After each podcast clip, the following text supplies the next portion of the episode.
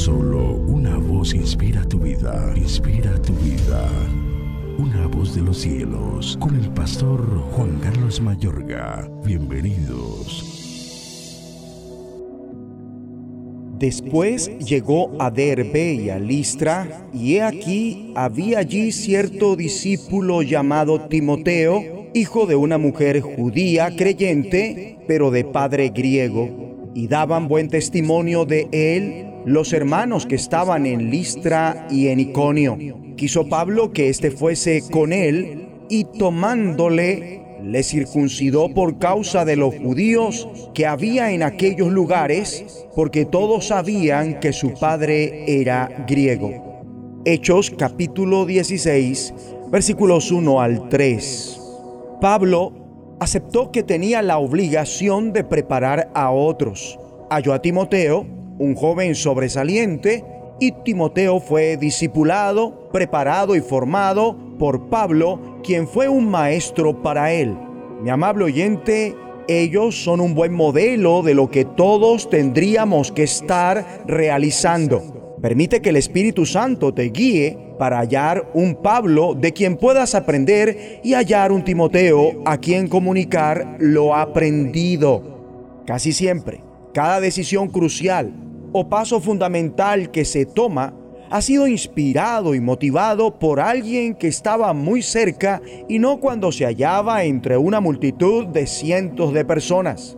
Al predicar, podemos ocasionar un gran impacto Compartir las verdades bíblicas sentado en una silla pública es tan valioso como cuando se comparten desde el púlpito. Ahora bien, en su vida, la verdad practicada compartiendo con alguien al otro lado de la mesa es una clave para su propio crecimiento personal.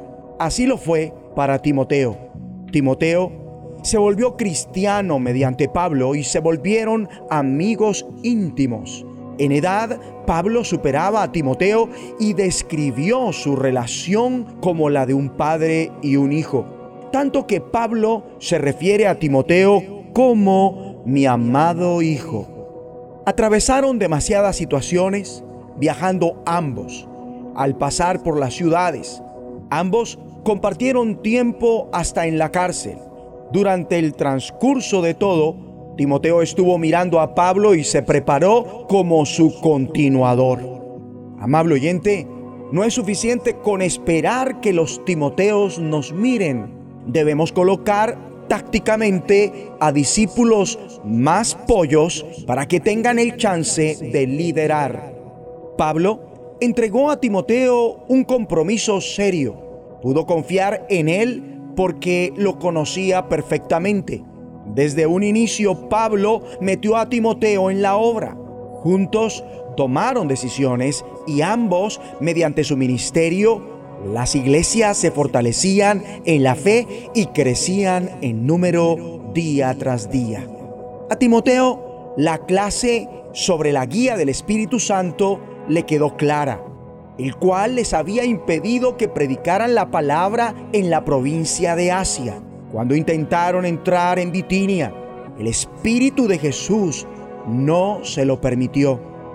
Esta es una clase fundamental en la vida, poder sentir que debe ir en una dirección específica, pero que el Espíritu de Cristo no permita que lo que planeó tenga éxito y aceptarlo es una gran bendición. Poder mirar atrás y estar completamente agradecido porque el Espíritu Santo frenó tus planes, los cuales vistos en perspectiva no eran los apropiados, es todo un privilegio. Dios orientó a Timoteo y a Pablo en una nueva dirección. Durante la noche Pablo tuvo una visión en la que un hombre de Macedonia, puesto de pie, le rogaba, pasa a Macedonia y ayúdanos. No es de maravillarse que Pablo interpretara esto como una perfecta guía de que tenía que ir a Macedonia. Bien lo dice, convencidos de que Dios nos había llamado a anunciar el Evangelio a los macedonios. Ahora, la segunda epístola a Timoteo, su última carta, fue escrita por Pablo, de manera tal que hasta el final mismo de su vida la prioridad de Pablo fue alentar y estimular a la generación futura. Hagamos de ella la nuestra igualmente. Vamos a orar.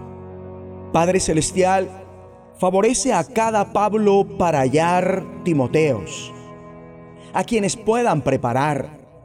Favorece a cada Timoteo para hallar un maestro como Pablo, que le transfiera toda su experiencia. En el nombre de Jesucristo. Amén. La voz de los cielos, escúchanos, será de bendición para tu vida. bendición para tu vida.